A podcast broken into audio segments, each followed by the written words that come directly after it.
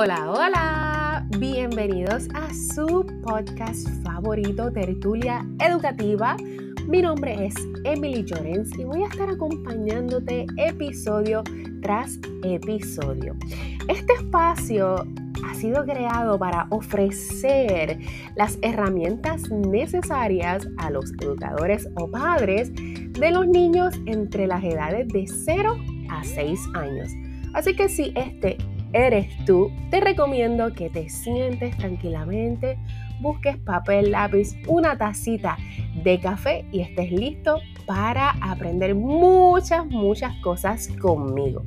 Así que la pregunta es, ¿Are you ready? ¿Estamos listos?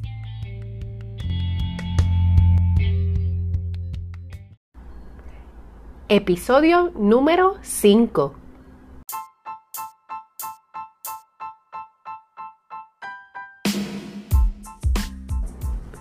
Hola, hola, buenos días, feliz viernes. Y como todos los viernes, hoy es viernes de podcast. Y estoy aquí con cada uno de ustedes eh, para hablarles de algo bien importante. Sé que les había mencionado que hoy iba a salir un podcast relacionado a la lectura infantil, que es el tema que estamos trabajando, pero hoy vamos a hacer un alto porque hoy yo estoy un poco emotional, estoy así como sensible, porque mañana oficialmente mi niño cumple 10 años. Y yo quería hablar con ustedes un poquito hoy acerca de eso y la importancia que eso significa para mí y para mi familia. Eh, y te voy a dar un viaje en el tiempo para que tú comprendas un poquito más por qué lo celebramos en grande. En el 2010, en el 2010, en junio 12, a las 4 y media de la tarde. La boda era a las 3 y media, pero en esta ocasión la novia nos llegó tarde. Fue el novio. Así que a las 4 y media de la tarde, en una iglesia de Bayamón, que cada vez que pasamos por ahí, porque vivimos cerca, eh, los nenes me dicen, mamá, mira el castillo donde te casaste. Y yo, sí, eh, mamá se casó en ese castillo. En esa iglesia de Bayamón me casé con mi esposo. Y fue una boda bien sencilla, fue una boda eh, close para familiares y algunas amistades. La pasamos súper espectacularmente bien. Eh, después nos fuimos de crucero, la primera vez de crucero, y tengo que decirles que el último día, la última noche, fue que nos enteramos que habían otras cosas que podíamos comer allí. Porque no sabíamos, era nuestra primera vez en crucero. Este, eh, bueno, nadie nos informó de nada. Nosotros leíamos el brochure ese que te dejan en la en el cuarto todas las noches, pero ajá. Pero bueno yo le dije a mi esposo, tenemos que volver en ese barco para, mira, arrastrarnos hasta por la última chorrera. y en agosto decido ir a mi doctor. Para exámenes de rutina, para que todo esté bien, etc. Y lamentablemente en uno de esos exámenes recibo una noticia. Y yo escuchar al doctor y decir, mira, Emily, te, hicimos esos exámenes, pero los resultados regresaron y no regresaron muy bien. Este, y tienes unas células cancerosas en tu útero. Cuando él me dijo eso, ustedes saben, se podrán imaginar, mi mundo se desvaneció, todo se destruyó. Yo decía, no puede ser, o sea, hello, yo me acabo de casar, yo tenía apenas 23 años yo estaba pensando en un super mega futuro, familia, todo, y yo decía, pero ¿cómo va a ser esto posible? Nada, él me dice, mira Emily, este, ya estás en un stage donde hay que tomar acción. Así que vamos a hacer unos procedimientos aquí, en la oficina. Y si eso no funciona, pues nada, pues pasamos a la siguiente fase. De más está decir que esos procedimientos fueron bien dolorosos, eh, fueron constantes. Yo tenía que visitar constantemente el, el médico para que al final de todo eso no se resolvió nada, sino que empeoró la situación. Así que en la oficina del médico nuevamente, él me dice, Emily, mira, yo no puedo hacer nada más por ti aquí. Porque lo que estamos haciendo eh, no, no mejoró nada, sino que empeoró. Y ya el stage donde tú estabas, ya no estás ahí, sino que subió. Así que ustedes saben cómo, cómo yo estaba recién casada, a dos meses de casarme, con esa noticia que me cayó como un balde de agua fría. Y él me dice, te voy a dar un número para que vayas allá. Él, él es un oncólogo y ahí ustedes saben que me dio la chiripiorca del chavo. Yo me puse mal al escuchar esa palabra, oncólogo, era como que, o sea, esto es serio, o sea, la palabra cáncer está en mi vida. Y fue una temporada donde no lo sabía nadie, solamente la familia súper, súper cercana a mí, o sea, mi mamá, mi esposo, nadie más. Nadie más sabía nada. Decidimos mantenerlo así. Eh, pues por muchas razones. A veces la gente no, no tiene las palabras, las palabras perdón, correctas tratan de ayudarte, pero lo que hacen es, pues, ay Dios mío, sí, mi tía se murió de esto. Y ya tú sabes, para yo evitar todos esos pensamientos, pues decidimos dejarlo así. You know, estar Esposito y yo como que luchando nuestra propia batalla.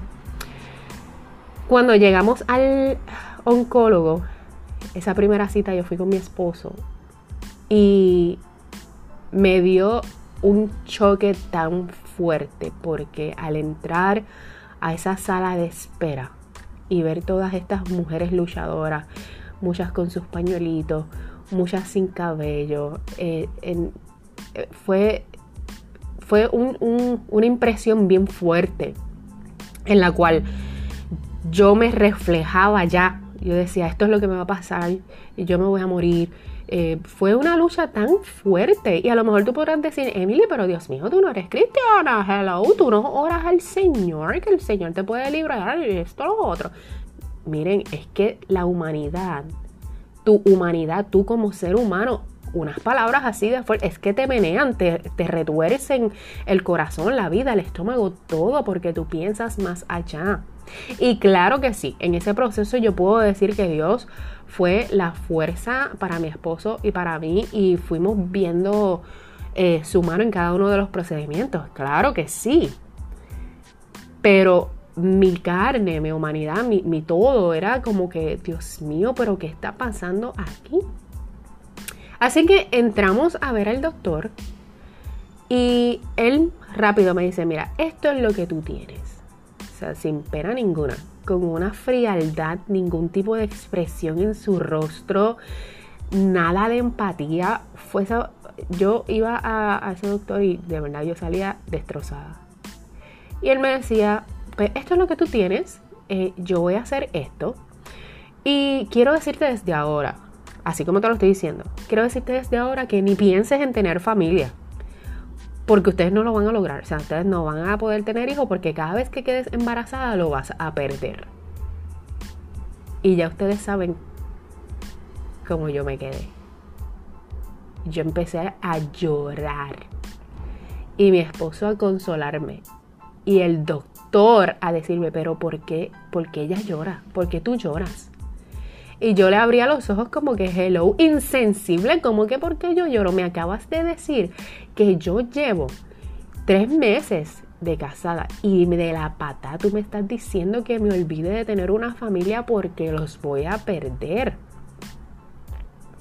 Y él, pues mira, tú sabes que hay otros métodos, hay otros métodos para tener hijos. Y yo, acá yo, bueno, antes de yo perder la paja aquí, que ya la perdí, y entrarle a bufetas a este doctor, Señor, contrólame, Padre, aguántame, Señor, llévatelo, te lo llevo, te lo mando para allá.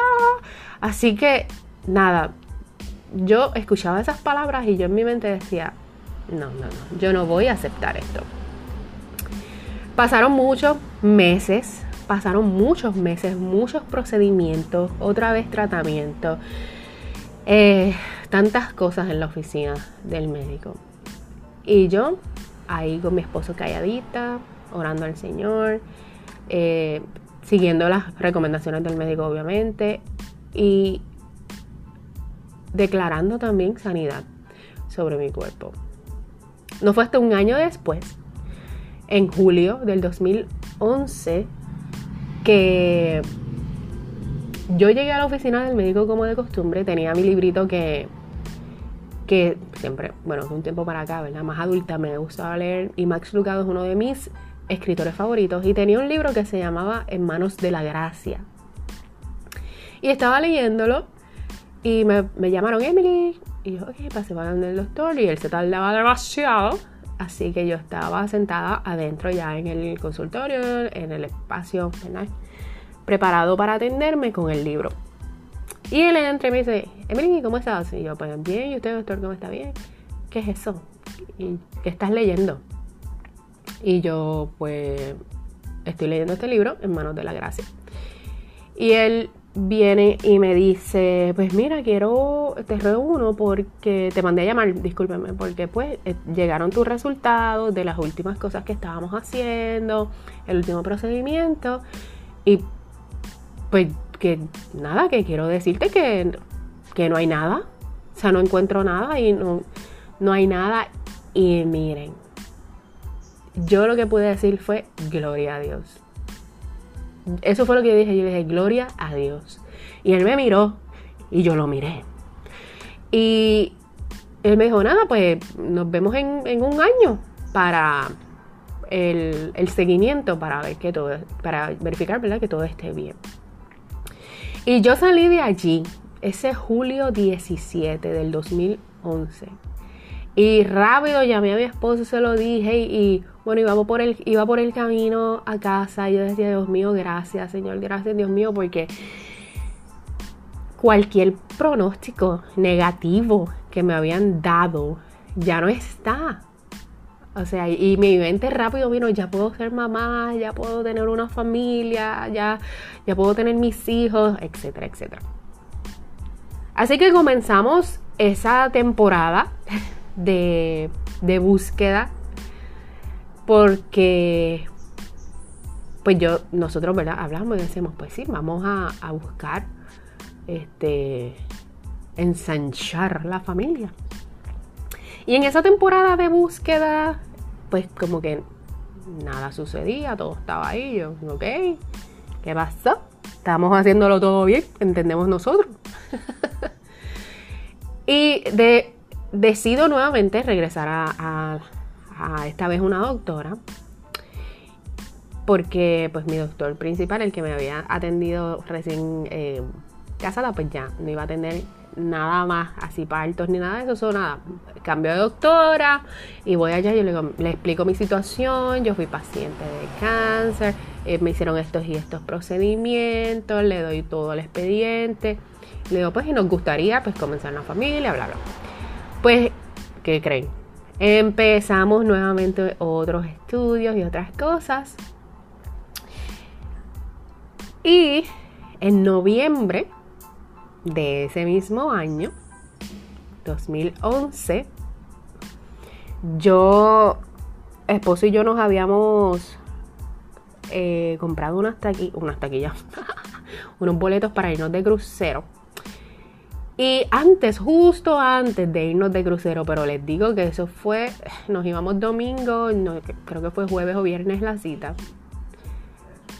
Pues la doctora tenía unos laboratorios y unas cosas y me dice, mira, este, vete de crucero tranquila, llévate estas cositas para que las puedas hacer por allá, para verificar cómo están tus niveles, así como que de y toda la cosa. Pero si nada sucede, yo quiero decirte pues que te voy a atender como infertilidad. Y yo, oh Dios mío. Yo dije, no puede ser, Dios mío. Otra palabra que me destroza. La primera fue cáncer. Y te supero y ahora me dices infértil. Y ya ustedes saben cómo yo me sentía. Yo decía, Dios mío, pero ¿qué pasa? ¿Por qué me están sucediendo estas cosas a mí? Y nos fuimos de crucero. Este, la pasamos súper bien. De momento, no, les voy a mentir. Regresaban esos pensamientos. Esa, como esa culpa, esa, Dios, este, ese, como el, el pensar que I'm not enough, no soy suficiente. Como, no voy a llorar aquí, les dije, espérate. Lágrimas para adentro. Ya. Eh, pensar eso mismo, que por qué, por qué a mí, por qué me tienen que estar pasando estas cosas, si yo me he cuidado bien, si yo soy una persona saludable, y todas esas cosas que llegan a tu mente. Así que nosotros lo que hicimos fue pasarla súper brutal en el crucero para poder despejar nuestros pensamientos de eso. Pasó noviembre, pasó diciembre, y en enero 2020, mira mi que 2020, 2012, yo estoy así ajoradita, saliendo de mi casa, había llovido esa mañana. Y yo vivía en la montaña y eso era súper rico, porque tú veías la neblina, veías entre las montañas el sol salir y esas nubes se pintaban así amarillitas. Y esa mañana yo estaba roja yo andaba con la laptop, andaba con mi bulto, iba para el trabajo y no me había percatado que la marquesina estaba mojada. So, yo voy corriendo con todos esos paquetes encima y cuando voy caminando, mira Dios mío, me he caído a, de espaldas con todo motete que yo parecía una pana aplastada el cantazo que yo me di fue tan fuerte que yo llamé a mi esposo y le dije, mira, cuando tú eh, salgas del trabajo, yo necesito que tú me lleves a sala de emergencias porque yo no puedo con el dolor. Yo no sé si me fracturé la espalda, yo no sé si me partí el coxis, yo no sé, pero llévame a sala de emergencias. Él llegó, ya yo estaba ready, nos fuimos a sala de emergencias. Así allí me llevaron al triage y todas las cosas. Me dijeron, Emily, ¿cuándo fue tu último periodo menstrual? Y yo le dije, bueno, fue en diciembre, yo ni recuerdo. Y ella me dice, estás tarde. Y yo le digo, no, no te preocupes, porque yo soy bien, eh, no soy al dedillo, no soy regular. Y nada, yo tengo complicaciones, so, so no, estoy, estoy bien. Y me dice, pero, pero a lo mejor estás embarazada. Y yo, miren cómo yo en mi incredulidad, en mi humanidad, yo decía, no, yo no puedo estar embarazada porque no puedo. Este, me dice, mira, yo como quiera te voy a hacer un examen de embarazo. Nada, me atendió, me, el doctor te va a llamar. Y yo, ok, perfecto. Nada, me llama el doctor, me dice, Emily, mira, estaba mirando, está bien atrasada. Este, yo le digo, sí, doctor, pero es que pues mi menstruación es así. Adicional le cuento lo del cáncer, le cuento toda la cosa y pues yo no puedo quedar embarazada. Y me dice, mira, que así dicen, yo he em, atendido casos de choques en motoras, en carros, qué sé yo, y de momento, sorpresa. Y yo, miren, miren cómo yo estaba, de incrédula, de dolida, con todas las cosas que me habían dicho los doctores antes, que a este no le creí. Y yo le dije, sí, pero no, a mí no me va a pasar eso. Y me dicen, bueno, ya te mandé a hacer la prueba de embarazo, te mandé a hacer otras cositas, no te voy a dar ningún medicamento hasta que yo no sepa. Y me dice, si te llaman las enfermeras, es porque te van a poner una inyección para que te vayas a tu casa, pero si te llamo yo, si te llamo yo, estás embarazada. Y yo me quedé con eso y yo, ajá, está bien, doctor, no hay problema me fui, yo creo que pasaron como tres horas, Dios mío, en esa sala de espera. Y de momento yo veo el reguero de enfermeras mirando por el boquetito de la puerta cuando uno entra como a las salas de emergencia.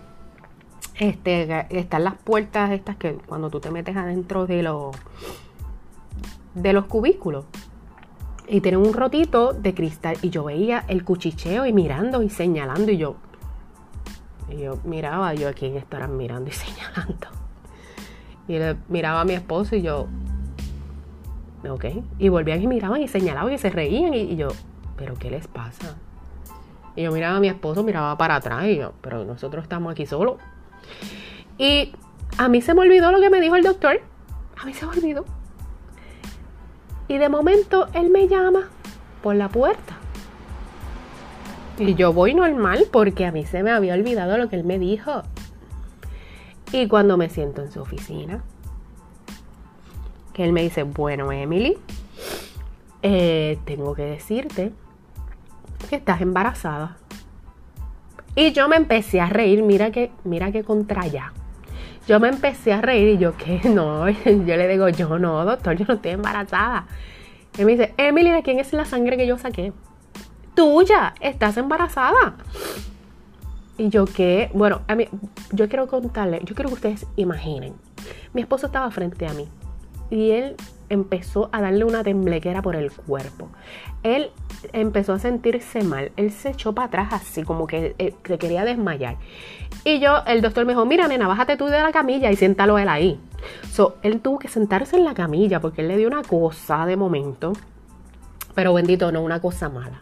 Sino que eh, eh, habíamos pasado por tanto. Y al recibir una buena noticia, eso fue como un shock para él. Y yo decía, pero de verdad, doctor Emily, de verdad estás embarazada. Y yo, pero de verdad, Emily, que sí, que estás embarazada. Y recuerdo salir de allí, todo el mundo, las enfermeras detrás de nosotros, como si nosotros fuéramos Chayanne y Shakira. Este, y todo el mundo, ay, qué bueno, felicidad, ay, sí, ah". y, yo, y nosotros en ese estado de shock. Y yo, ok. Me recuerdo, recuerdo que salimos de ahí a cenar y estábamos todavía, ni nos hablábamos, nos mirábamos y nos reíamos, nos mirábamos y nos reíamos. Y yo le decía, wow. Yo solamente decía, wow, Dios, Dios es bueno, de verdad que Dios es bueno. Así que así siguieron pasando los meses. En medio del embarazo también hubo unas complicaciones, ¿verdad? Cuando yo estoy embarazada, ambos embarazos hubo complicaciones, este, pues porque por unas cositas que hay en mi cuerpo que tienden a, rechazar ¿verdad? cualquier eh, cosa nueva en el cuerpo. So, siempre tengo que estar de la mano de los doctores. Este. Y. ¿Qué les puedo decir? Un octubre 8, un lunes a las. como a las 10 de la mañana, yo rompí fuente y le digo a mi esposo, mira, yo creo que yo rompí fuente, pero yo tengo hambre. Voy a hacerme un sandwichito y nos vamos al hospital. Y yo bien calmada. Para ese tiempo, este, mi mamá estaba en casa porque cuando yo tenía citas médicas, que ese lunes era mi última cita médica, ese lunes yo cumplía 39 semanas, pues ella se quedaba la noche antes. Pues por si acaso. Porque mi niño quiso salir a las 35 semanas. So, yo estuve hospitalizada y toda la cosa. Y ella dijo: No, no, no, no, no, esto no me puede volver a pasar. So, cuando tenga cita, la noche antes me quedo con ustedes eh, para poder estar juntos cuando vayamos a sala de, de partos y toda la cosa. Pues mami estaba con nosotros. Y yo me levanté, fui a la cocina. Y yo le muevo como un torbellino. Y él, ay, ay. Y yo, y mami se levanta y dice, ¿qué pasó? No, es que rompió fuente. Y ahí empezaron los dos como los dos torbellinos de Tasmania. Y yo, pero ¿por qué ustedes están así? Cálmense que yo tengo hambre, yo quiero comer. Y él, no, pero vámonos, vámonos. Y yo, mira, este muchacho no va a salir de aquí. Así que se calman. Yo voy a comer primero. Y me hice mi sándwich de jamón con mantequilla. Y ellos dando vueltas como locos, ya. Ya yo tenía la maleta hecha, ya yo tenía todo hecho. Pero ellos estaban como dos torbellinos. Y yo, pero yo, ¿qué le pasa? Pues yo cogí las llaves mientras ellos seguían de torbellino, me monté en mi carro. Para ese tiempo yo tenía un carro. Lo prendí y empecé a tocar bocina. ¡Vámonos! ¡Vámonos! Que ya tienen carro. Y, pero tú vas a guiar. Yo, Shh, siéntate ahí porque tú no vas a guiar este vehículo en tu estado. Te sientas. Y se sentó todo el mundo. Yo llegué a sala de, de operaciones, no, perdón, de parto. Y digo a la muchacha, mira, yo llevo en 4 centímetros desde las 35 semanas. Dije, esta mañana rompí fuente y yo voy a parir. Y ella, ay, pero tú estás tan tranquilita. Y yo le dije, bueno, que yo hago gritando nada, mi amor, nada. Así que esa tarde llegamos a sala de partos. Este niño se tardó, eh, creo que fueron 10 horas en salir Yo parecía la exorcista, Emily Rose. La cara se me viraba así toda. Porque, pues, primeriza al fin, ellos me pusieron la pitucina, el demerol y toda la cosa. Y yo parecía otra persona. Por eso decía, respira, y yo respira tú. Y a las 10 y 4 de la noche salió. Salió mi niño. Y salió. Y yo le dije rápido, dámelo, dámelo, dámelo para pegarlo. Porque yo estaba en un viaje de ketchup por el de Merol. Yo dámelo para pegarlo. Y salió con, en su manita, tenía como una llaguita, porque él le gustaba chuparse ese puñito.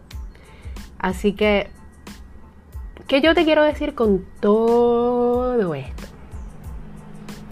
Que a veces en nuestra vida pasan unas situaciones, pasan algunas, eh, no problemas, situaciones que te mueven el mundo entero. Y tú empiezas a a pensar lo peor. Empiezas a, a hacerte la película sin antes cruzar el puente. Y te cuestionas si tú has hecho algo mal, si fue que, que, metiste la pata en algún momento, por qué te suceden todas estas cosas a ti, que tú has hecho todo bien, que eres un buen ser humano, etcétera, etcétera. Pero la realidad es que he aprendido en el transcurso de los años que Dios utiliza estas situaciones no para castigarte, no para hacerte sentir triste, no para hacerte sentir inferior o menos, sino que Él utiliza estas situaciones para aumentar tu fe, para que sean de testimonio a otra persona y que esas personas también puedan creer. Así que Hoy este podcast es diferente. Este podcast es dirigido a ti que me estás escuchando, que tal vez estás pasando por una situación difícil, pero yo te quiero decir que aunque estés en ese desierto, no te vas a morir. No te vas a morir. El oasis que estás necesitando va a llegar pronto a tu vida. Y cuando llegue ese oasis, tú vas a utilizar esa experiencia para ayudar a otros que tal vez están pasando en la misma situación o tal vez van a pasar por ella, tú vas a ser esa pieza clave en la vida de esa persona. Mírame a mí, un diagnóstico de cáncer, un diagnóstico de infertilidad, mi hijo en el vientre tal vez también a punto de morir y hoy yo puedo decirte, pararme aquí en este podcast y decirte que Dios siempre fue fiel. Y pude ver su fidelidad y pude ver su mano a través de cada una de estas situaciones. Así que tranquilo. Y quiero dejarte con este pequeño pensamiento aquí. Y dice así. Para ti, que a veces piensas que no no eres amada, que no eres digna, que eres menospreciada, dice así. Eres hermosa por diseño. Fuiste creada de acuerdo a un patrón. Ninguna unión casual de ADN te trajo a este mundo.